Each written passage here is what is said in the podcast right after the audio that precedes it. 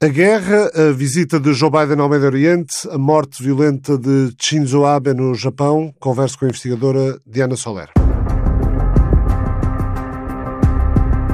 Estamos com 141 dias de guerra. O Instituto para o Estudo da Guerra dizia há um par de dias que a Rússia mantém pausa operacional, que continua a bombardear áreas críticas para futuras ofensivas terrestres, mas recorrendo a operações ofensivas limitadas ao longo da linha da frente. Entretanto, na verdade, continuam os bombardeamentos sobre Donetsk, sobre várias localidades de Donetsk, mas também sobre Sumi, sobre Chernihiv, sobre Mykolaiv, sobre Odessa. Diana Soler, investigador do Instituto de Poderes e Relações Internacionais, há de facto uma pausa operacional, como o Kremlin anunciou, ou é uma falácia? Eu, eu não sei se há exatamente uma pausa operacional. Há efetivamente, da parte da Rússia, parece-me,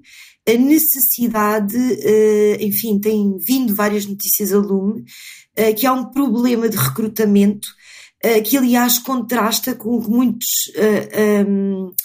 que muitos comentadores militares têm vindo a dizer, que a Rússia está apenas a usar uma parte das suas capacidades. E nós tendemos a crer que as capacidades têm também a ver com o número de operacionais uh, uh, disponíveis. Portanto, há aqui qualquer coisa que nós não conseguimos verdadeiramente perceber, uh, que tem a ver com uma eventual dificuldade de recrutamento imediato da Rússia. E se há pausa operacional,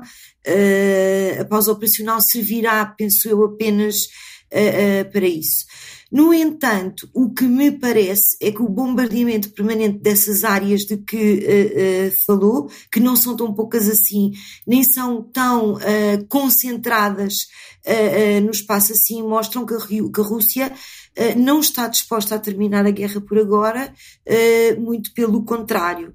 Uh, Diz-se também que a Ucrânia está a reagrupar para uma contraofensiva, uh, mas também me parece prematuro para ter a certeza que é isso que está a acontecer. A Rússia parece estar a planear, lia no New York Times, eh, tomar Sloviansk e Siversk até ao final da semana. Portanto, a província de Donetsk, no Donbass, continua a ser a prioridade na estratégia russa mas, mas era como dizia, a frequência e a intensidade dos ataques noutros pontos do território, seja, por exemplo, em Kharkiv, seja em locais do sul, como ainda ontem em Zaporizhia, eh, fazem-nos pensar que as ambições territoriais da Rússia vão mesmo além do Donbass. O Donbass é pelo, pelo, menos do meu ponto de vista, continua a ser o alvo principal uh, uh, da Rússia. Ou seja, é o mínimo uh, que a Rússia quer obter para poder ter, um, enfim, uma qualquer vitória nesta operação militar especial, como eles lhe chamam, que mais não é do que uma invasão. agora, eu penso que a Rússia ainda não terá desistido do segundo objetivo, que é o estrangulamento de mar uh, da Ucrânia, por dois motivos. O primeiro é óbvio, é que a partir do momento em que a Rússia só tive, que a Ucrânia deixar de ter completamente acesso ao mar, passa a ser, enfim, uma potência, um Estado terrestre apenas com uma fronteira amigável, e isso transforma a Ucrânia num Estado muitíssimo vulnerável, e em segundo lugar, porque sabe que a Rússia tem efetivamente vontade política de unir a Crimeia à, à Transnistria. E isso implicaria, enfim, a conquista do corredor sul, uh, que vai de uma região uh, à outra. E eu penso que esse objetivo é um objetivo que ainda não está completamente de lado de parte da Rússia. Agora, o problema desta pausa operacional para a Rússia é que o armamento internacional que vem dos Estados Unidos e da Europa para a Ucrânia terá menos, quer dizer, tem mais, quanto, quanto mais tempo a guerra durar, mais tempo há para, para que se faça o, o transbordo de pelo menos parte desse equipamento, porque sabemos que não tem vindo nem todo aquele que é pedido, nem, se, nem consegue chegar a mãos ucranianas todo aquilo que tem sido pedido. E, portanto, a minha ideia é que provavelmente a Rússia não poderá ficar em pausa operacional muito tempo, porque senão corre o risco eh, de que a Ucrânia efetivamente eh, ressurja cada vez mais forte. E a Rússia sabe isso, sabe que nesse aspecto e noutros o relógio não conta a seu favor, uh, e penso que, uh, uh, ao mesmo simultaneamente, a Rússia está a tentar digamos assim, intimidar de uma forma mais concreta a Europa, nomeadamente através do corte permanente, que ainda não é uma certeza, mas é uma ameaça a ter em conta do fornecimento de gás para que a Europa, enfim, recue nestas questões do armamento enquanto a Rússia reagrupa, supostamente. A questão do, a questão do, do fornecimento de gás, uh, que foi bastante reduzido uh, pela alegada uh, pela alegada questão de manutenção do Nord Stream 1, mas mesmo na Alemanha teme-se que eh, essa alegada paragem técnica sirva depois para, uma, para um corte permanente no, no fornecimento de gás e as autoridades já estão a, a aconselhar a, eh, a população a, ou, a apresentar como perspectiva a possibilidade no inverno eh, ter de haver necessidade de racionamento de gás na Alemanha, o que significaria bastante para aquela que é uma das principais economias ou a principal economia da, da União Europeia Europeia. Eh, já voltamos à Europa. Eu gostava de falar eh, outra vez da questão do, do Sul, porque no sul da Ucrânia, eh, para além dos bombardeamentos e da ocupação já de algumas zonas do Sul, como parte de Kherson, parte de Zaporizhia, parece haver aquilo que, que, que me parece ser passa a redundância, uma, uma tentativa de eliminação do Estado ucraniano. Uh, a Radio Free Europe dava conta esta semana de ameaças às famílias ucranianas em Kherson uh, nos seguintes termos: perdem os direitos de parentalidade se não tirarem, se, se não tirarem passaporte russo e se os filhos não forem estudar para determinadas escolas uh, indicadas pelos ocupantes russos. E, e aos recém-nascidos está a ser concedida automaticamente a nacionalidade russa. O que é que isto quer dizer, Diana?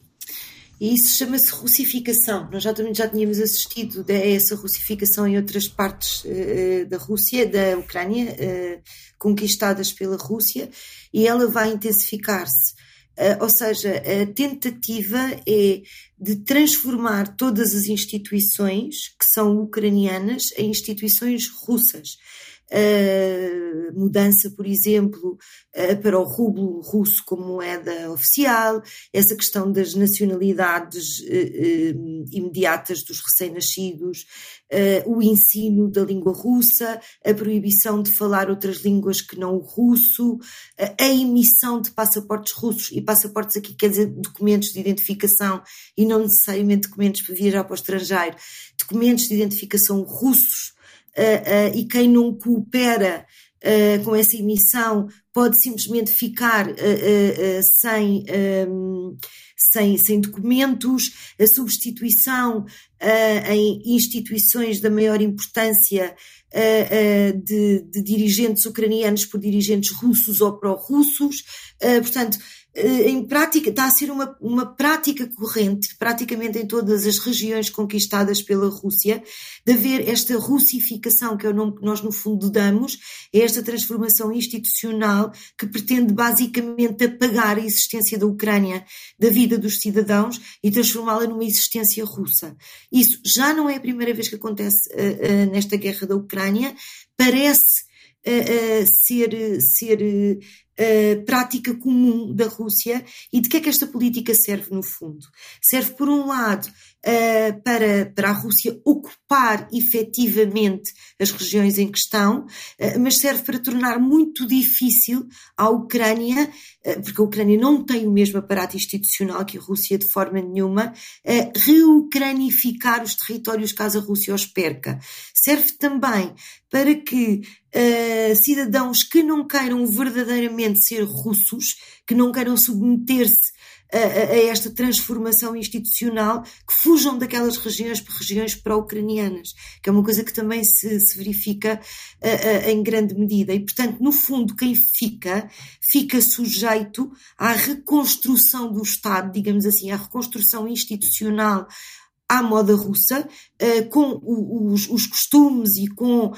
todos os símbolos uh, e, e, documentos e instituições à maneira russa. Provavelmente agora, quando começarem as aulas outra vez, em setembro, isso também irá acontecer relativamente às escolas. quer dizer, há toda uma transformação, inclusive a transformação dos currícula, para, enfim, com, uma, com a versão russa da história deste conflito e com a versão russa do passado ucraniano. E, portanto, no fundo, o que se passa aqui é, é, é, é literalmente apagar a existência ucraniana de determinadas regiões, forçar desta maneira pessoas que não querem verdadeiramente ser russas a fugir e quase recomeçar de novo artificialmente uma região, uh, uh, uh, digamos, sob o domínio e sob o controle russo, com todas as novas regras que isso implica. Eu estou convencida uh, que, caso a Rússia consiga obter mais território, esta é a forma que a Rússia vai agir. Porque isto, esta institucionalização da coisa russa uh, uh, torna os territórios automaticamente mais russos do que apenas através das conquistas. E quando houver um referendo, a Rússia terá a certeza que a esmagadora maioria da população que está naquele território defenderá a manutenção na Rússia quer por coerção, quer por, eh, por, eh, por aceitação, digamos assim. A União Europeia eh, considera fornecer mais 500 milhões de euros em ajuda para a Ucrânia. O secretário-geral do Serviço de Ação Externa, Stefano Sanino, disse numa, após uma reunião em Bruxelas que a União Europeia está a considerar enviar a quinta parcela de 500 milhões de euros em ajuda militar à Ucrânia. Eh, isto de acordo com o site de notícias European Prav desta esta quarta-feira. Eh, Diana, faz sentido continuar a insistir em ajuda militar e muito menos em esforços diplomáticos para conseguir uma solução para o conflito? Uh, teoricamente, a resposta a essa pergunta é sempre não, não é? Uh, o uso das armas, uh, em vez do uso da, da diplomacia, normalmente é considerado, quer dizer, um problema relativamente às vidas que se podem perder. Agora, neste caso concreto, eu não me parece nem que a Rússia nem que a Ucrânia estejam dispostos dispostas a abdicar do conflito em si e a sentarem-se às mesas de negociações. Agora, aliás, vejo essa possibilidade eh, cada vez mais longe. Eh, a Rússia, porque tem conseguido efetivamente, embora muito devagar e com preço muito alto, tem conseguido ganhar território, e a Ucrânia, porque anseia em conseguir recuperar território ou pelo menos não deixar a Rússia avançar mais no território já conquistado e, portanto, não deixar a Rússia sair, enfim, do, do Donbass. Portanto, nenhuma das partes está satisfeita neste momento para se sentar nas mesas das negociações de paz. E repare, Ricardo, para a Europa, quanto mais território a Rússia ocupar e quanto mais perto a Rússia ficar das fronteiras europeias, pior é mais difícil é conter a Rússia. E, portanto, a Europa tem, nesta guerra, sem a ter provocado, sem ter querido que ela existisse, uh, tentando, enfim, os países europeus foram os últimos eh, especialmente a França e a Alemanha, foram os últimos a tentar eh, manter o diálogo aberto eh, para a Rússia, enfim, não desistir completamente de fazer a paz com a Ucrânia, mas já perceberam que as condições de paz neste momento não existem. E não existindo, têm que procurar a melhor solução possível e a mais justa solução possível. E neste momento, a melhor solução possível e a mais justa é que a Ucrânia não perca mais do que aquilo que já perdeu. E, portanto, é efetivamente necessário, por razões de segurança, uh, quanto mais a Rússia entrar em território ucraniano, mais insegura a Europa fica, e por razões de justiça, porque a Ucrânia efetivamente foi invadida uh, e tem, por isso, o direito internacional, a razão e a justiça do seu lado, o que requer que os países ocidentais que acreditam nesses valores a apoiem, têm interesse em apoiar a Ucrânia. Uh, isto para nós continua a ser, apesar deste tempo todo, uh, quase cinco meses de guerra envolvidos, isto continua a ser de alguma maneira chocante, porque tivemos muito tempo sem acreditar que era possível haver guerra na Europa. Mas agora ela não só existe, como não me parece que esteja prestes a acabar. E, portanto, os aliados ocidentais o que têm que fazer, além de reforçarem as suas próprias fronteiras de segurança, que é o que estão a fazer, através dos alargamentos da NATO, do robustecimento do conceito estratégico da NATO, de, do investimento de meios em defesa, é apoiar a Ucrânia, que por um lado passou a ser da família europeia a partir do momento em que se tornou um país candidato eh, da União Europeia, uh, e porque uh, a Ucrânia é o último reduto uh, da fronteira, de fronteira, no fundo, hoje em dia, da fronteira de segurança europeia. E, portanto, eu não vejo que a Europa tenha outra alternativa, quer por motivos políticos e, e, e de segurança, quer por motivos morais. Quem tem apostado em negociações ao lado da ONU é a Turquia, na questão dos cereais ucranianos retidos pela, pela falta de segurança dos navios em poderem aportar nos, nos portos ucranianos do Mar Negro e do Mar de Azov. A, a Turquia fez saber que um acordo está prestes a ser concluído, mas ainda ontem, quarta-feira, o ministro dos Estrangeiros, Dmitry Kuleba, numa entrevista ao El País, dizia que a Ucrânia não tem nada a discutir nas negociações de paz com a Rússia. Uh, disse, disse também, eh, noutra entrevista à CNN, que atualmente não há negociações entre a Rússia e a Ucrânia por causa da posição de Moscou e da agressão contínua. Uh, diz que o objetivo da Ucrânia nesta guerra é libertar os territórios e restaurar a integridade territorial e a plena soberania no leste e no sul da Ucrânia e que esse é o, é, é o ponto final na, na, em termos de posição negocial da, da Ucrânia. Uh, a minha questão é, Diana, se é possível separar a questão dos cereais desta dimensão mais política e chegar a um entendimento que permita serenar, digamos assim, o mercado alimentar global, ou seja, deixar, deixar a questão alimentar e dos cereais uh, à margem da política. Uh, eu acho que já tem havido algumas tentativas de fazer isso, mas parece cada vez mais difícil. Uh, porquê? Uh, porque aparentemente uh, o que a Rússia tem estado a fazer é usar cereais ucranianos uh, para os vender como se fossem russos e, e a comunidade internacional, incluindo a Turquia, uh, e principalmente a Turquia, por, por, razões, penso eu, até de credibilidade internacional, tem impedido a Rússia de fazer isso. Eu, eu, costumo dizer que, que, esta guerra é uma guerra que é multidimensional. E uma das dimensões desta guerra está relacionada com o sistema internacional e com a reconfiguração do sistema internacional pós-guerra da Ucrânia, diria eu. Uh, nós já sabíamos que as placas tectónicas China, Estados Unidos estavam a mexer-se, que havia um declínio relativo dos Estados Unidos e uh, um, uma ascensão chinesa, que já tornavam as coisas suficientemente complicadas, e agora temos um terceiro Estado. Uh, que não tendo o poder uh, nem de uma potência nem de outra, uh, ousou usar a sua força militar para rever fronteiras. Portanto, o seu revisionismo é uma potência que já se sabia era revisionista, mas que além de ser revisionista está disposta a usar a força militar Uh, uh, para rever uh, fronteiras. E, portanto, isto diz-nos o quê? Diz-nos que a Rússia está disposta a ter uma atitude e a ter um peso no sistema internacional que eu diria que até é superior às suas próprias capacidades. E uma forma de fazer com que este peso possa valer está relacionada com a crise alimentar. A Rússia tem feito uh, muitos países acreditarem, e, e, e até, até, certa, até certo ponto é verdade, que a chave para a crise alimentar que se está a desenhar no sistema internacional está nas mãos da Rússia. Uh, isso dá imenso poder, mas não lhe dá aquilo que nós costumamos associar ao poder, que é a responsabilidade de acabar com a crise uh, uh, alimentar. E, portanto, mais uma vez, a questão dos cereais e a questão da crise alimentar, etc., está a ser usada uh, pela Rússia para garantir que esta guerra se mantenha acesa e que o poder internacional da Rússia é, é reconhecido. Uh, eu lembro que há umas semanas atrás, uh, o presidente da União Africana foi a Moscovo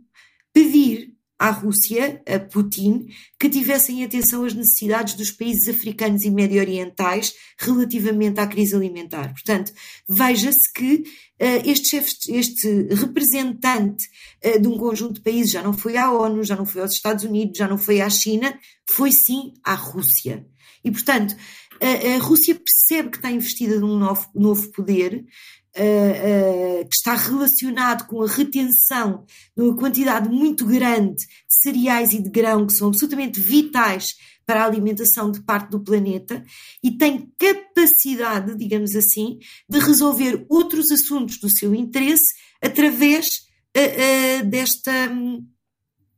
desta nova arma geopolítica uh, uh, que, que, a Rússia tem. E a mim parece-me que tudo indica que o comportamento da Rússia vai no sentido de usar. A visita de Joe Biden de quatro dias ao Médio Oriente tem a Ucrânia como pano de fundo. Aliás, o Conselho Nacional de Segurança dos Estados Unidos, Jake Sullivan, eh, anunciou que o Irão pode fornecer centenas de drones à Rússia, o que provavelmente, diz eh, Sullivan, vai melhorar o reconhecimento aéreo russo e a precisão eh, do fogo indireto sobre a Ucrânia. Eh, mas é sobretudo, esta visita de Ana é sobretudo uma visita importante pelo relacionamento ou para superar o relacionamento algo frio que tem havido nos últimos anos eh, entre, entre Washington e Riad, entre os Estados Unidos e a Arábia Saudita, bem como pela aproximação que desde Trump e os acordos de Abrão tem havido entre Israel e as monarquias sunitas árabes. É verdade, só que antigamente estes países faziam a sua contenção relativamente ao Irão uh, com o apoio dos Estados Unidos e deixaram de o fazer com o apoio norte-americano. E isso é uma diferença significativa. Portanto, o que me parece é que Joe Biden vai de alguma maneira tentar retomar uh, esta relação uh, com estes países de uma forma muito menos uh, ostensiva que aquela que Trump utilizou, que, que, correu mal em certa medida, especialmente Uh, no que se refere à passagem da Embaixada de, de, de, Israel de Tel Aviv, ou melhor, dos Estados Unidos em Israel, de Tel Aviv para Jerusalém, mas de alguma forma retomar uh, quer conversações com o Irão, uh, quer tentar reunir novamente as repúblicas e as monarquias sunitas à volta dos Estados Unidos. não sei se terá sucesso, porque Uh, enquanto, uh, no fundo, os Estados Unidos estiveram a pensar noutras coisas, uh, porque, os, porque, as grandes potências, quer queiram, quer não, não podem chegar a todo o lado, aquela região foi se transformando e foi começando a ter os seus próprios líderes, nomeadamente a Arábia Saudita, enfim, em competição com o Irão. Uh, de qualquer maneira, esta tentativa é importante, especialmente porque a Rússia passou a ter uma grande preponderância uh, uh, naquela região, especialmente por abandono dos Estados Unidos, precisamente. e este regresso dos Estados Unidos à região do Médio Oriente é importante para contrabalançar isso. É importante para que não haja uma fricção demasiado grande entre a Arábia Saudita e o Irão, portanto, que haja uma contenção mútua, sem que haja enfim, tentações da Arábia Saudita em nuclearizar-se, uh, sem que haja focos de tensão uh, conflituais no terreno, etc. Portanto, vamos ver como é que os Estados Unidos vão fazer isso. Acho que vão um bocadinho tarde, apesar de ser compreensível com tudo o que está a acontecer no mundo, que o Médio Oriente tenha ficado, enfim, um bocadinho para trás, digamos assim. Relativamente ao Irão e à Rússia, eh, esta, eh, enfim, esta relação cordial já era de alguma forma conhecida eh, e a Rússia, neste momento, devido ao, ao isolamento a que o Ocidente votou, tem tentado reforçar alianças fora do Ocidente, especialmente com países que têm relações difíceis com o Ocidente. E, portanto, o Irão, que já vinha a desenvolver há bastantes anos com a Rússia uma relação de cooperação, nomeadamente devido uh, às sanções uh, relativamente ao Irão, uh, depois ao, ao, facto do Donald Trump ter rasgado o acordo com o Irão, enfim, até porque a, Rússia tornou, se tornou um, um, ator importante no Médio Oriente e o Irão quer ser hegemónico na região do Médio Oriente e, portanto, esta relação não é nova. Agora, mais uma vez com a guerra da Ucrânia, a Rússia tem mais interesse em ter uma relação mais próxima com o Irão, e o Irão vê neste interesse russo uma forma de se catapultar para ter uma posição mais forte regionalmente. E, portanto, a visita dos Estados Unidos é oportuna, pode ser tardia. Uh, Joe Biden não, não, não anunciará certamente, uh, porque será difícil uh, no imediato convencer a, a Arábia Saudita a aumentar a produção de petróleo para fazer baixar os preços, mas os analistas admitem que isso possa ser anunciado dentro de um par de meses e, ter como moeda de troca uma espécie de regresso do, do príncipe herdeiro Mohammed bin Salman à à, à, à, diplomacia internacional e à aceitação no espaço diplomático internacional, quando ainda há menos de dois anos Biden prometia transformar a Arábia Saudita num num, num do palco internacional depois da forma como foi assassinado o, o, jornalista Jamal Khashoggi eh, na Turquia pelos sauditas. E bem, quer dizer, Jamal Khashoggi foi morto de uma forma brutal uh, e, e, sabemos que, que, que, o autor da sua morte foi o príncipe saudita, ou o autor moral, pelo menos da sua morte foi o príncipe saudita e, portanto, isto é daquele tipo de assuntos que um Estado que está preocupado com os direitos humanos mínimos uh, uh, teria que, que impor.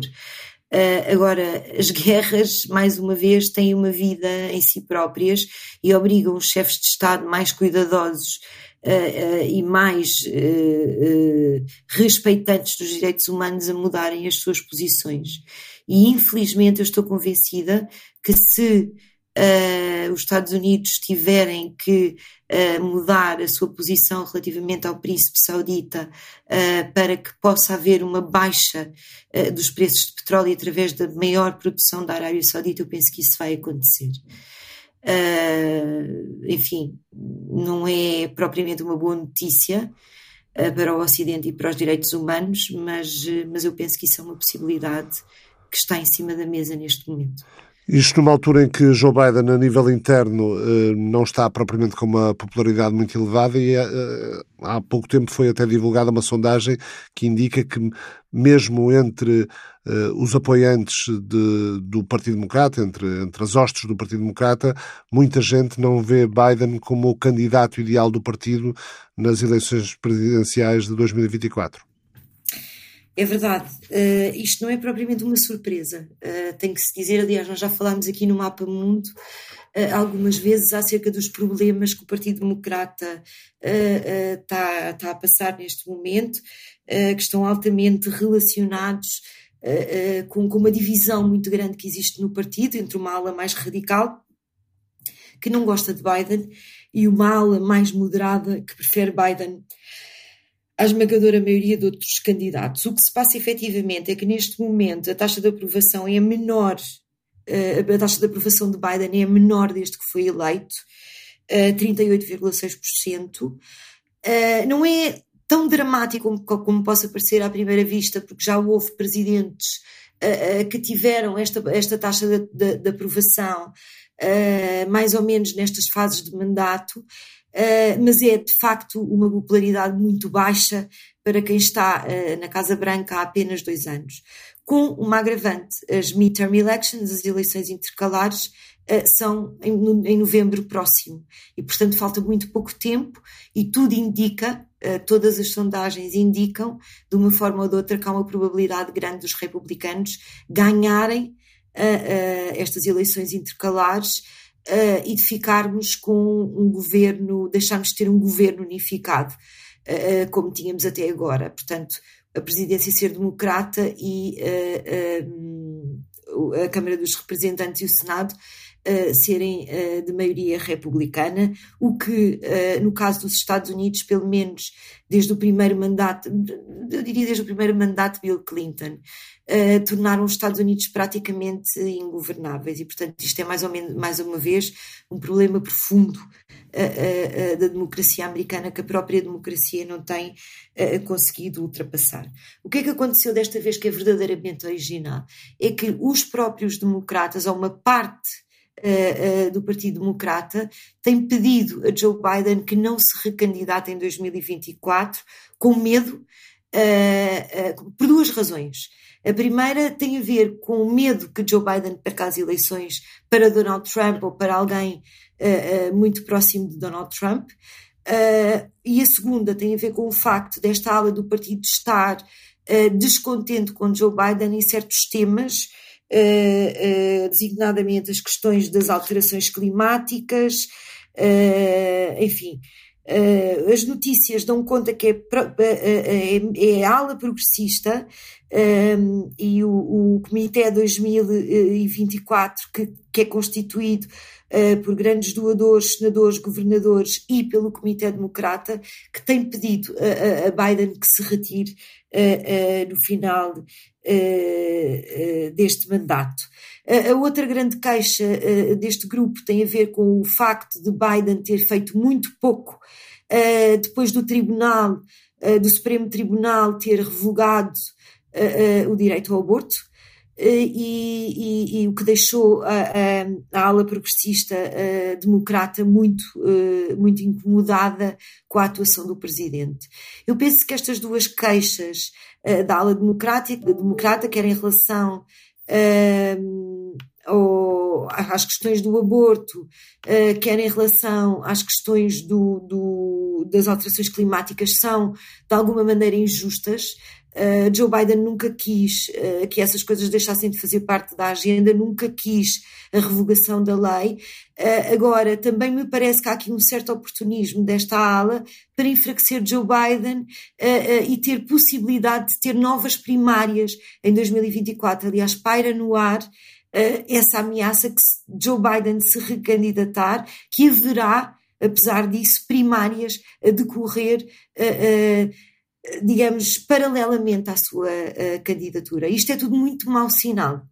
uh, porque isto mostra a grande fragilidade em que se encontra o Partido Democrata, demonstra que Joe Biden não teve a capacidade que prometeu uh, no início do mandato de unir o país e nem sequer de unir uh, uh, o seu próprio partido, e portanto, em todos os aspectos, isto são péssimas notícias para a América, e são péssimas notícias não só no sentido da divisão em si, como é um tipo de divisão que dá fogo ao Partido Republicano, que assim parece muito unido à volta de uma ideologia que também sabemos que é bastante radical. E, portanto, no fundo. De uma ideologia e de uma figura de Donald Trump que ainda continua a ser bastante proeminente no partido. Sim, absolutamente. Eh, eu só não disse Donald Trump de uma maneira direta porque nós não sabemos duas coisas. Se Donald Trump juridicamente vai ter condições para concorrer à Casa Branca em 2024, como se sabe, com estas últimas audições, uh, tem havido grandes tentativas uh, de tentar travar Trump, pelo menos nos seus intentos de se, de se voltar a candidatar politicamente. É muito difícil que isto aconteça, porque é muito difícil provar taxativamente que tenha havido envolvimento do presidente no assalto ao Capitólio, mas gera, evidentemente, uma grande desconfiança junto dos eleitores. Mas essa desconfiança, ao contrário daquilo que nós pensávamos ou que nós poderíamos pensar, não significa uh, uh, uh, que o poder político de Trump saia beliscado, porque de facto os Estados Unidos da América estão muito radicalizados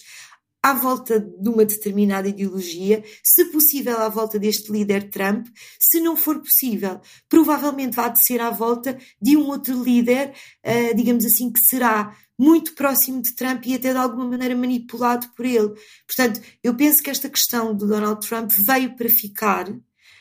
independentemente de ser Trump ou de não ser Trump, o líder nominal. Uh, e isto é uma das razões pelas quais uh, no fundo, esta contestação a Joe Biden é tão, é tão perigosa para os Estados Unidos.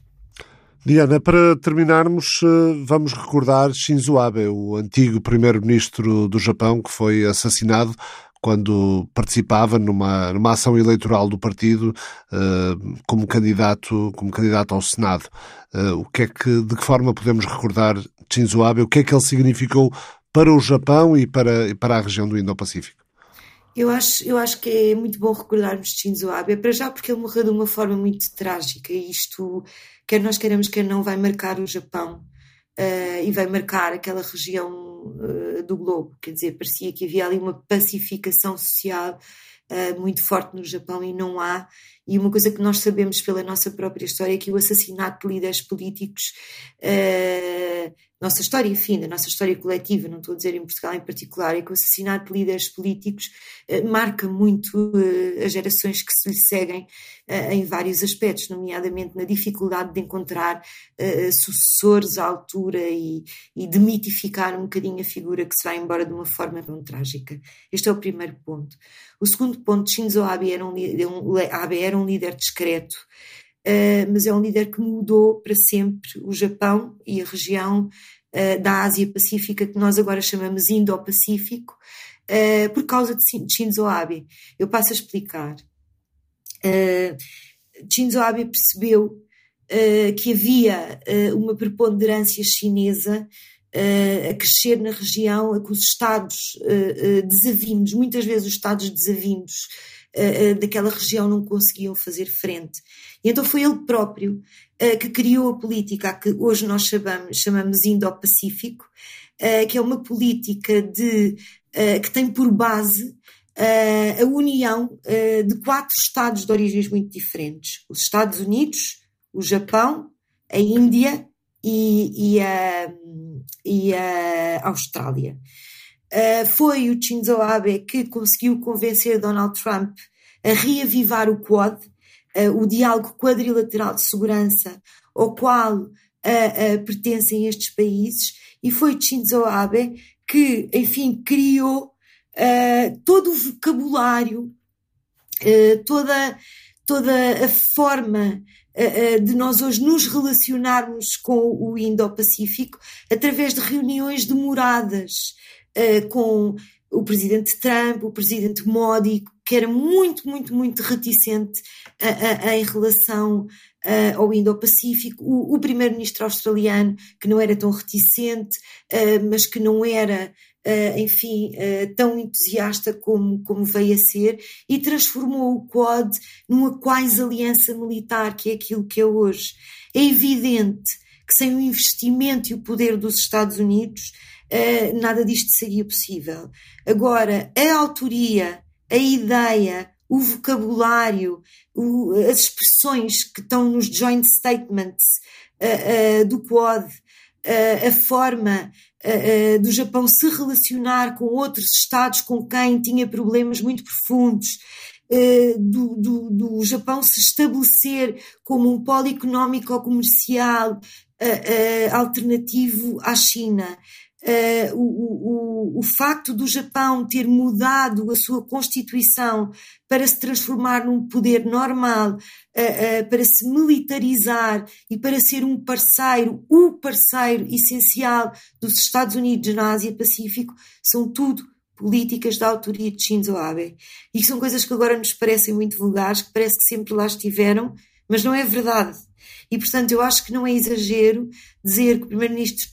Shinzo Abe, enquanto primeiro-ministro, só não era primeiro-ministro há dois anos e concorria uh, uh, para voltar a tornar-se, uh, transformou completamente o Japão, transformou de uma forma significativa a região, tornou-se o líder uh, da região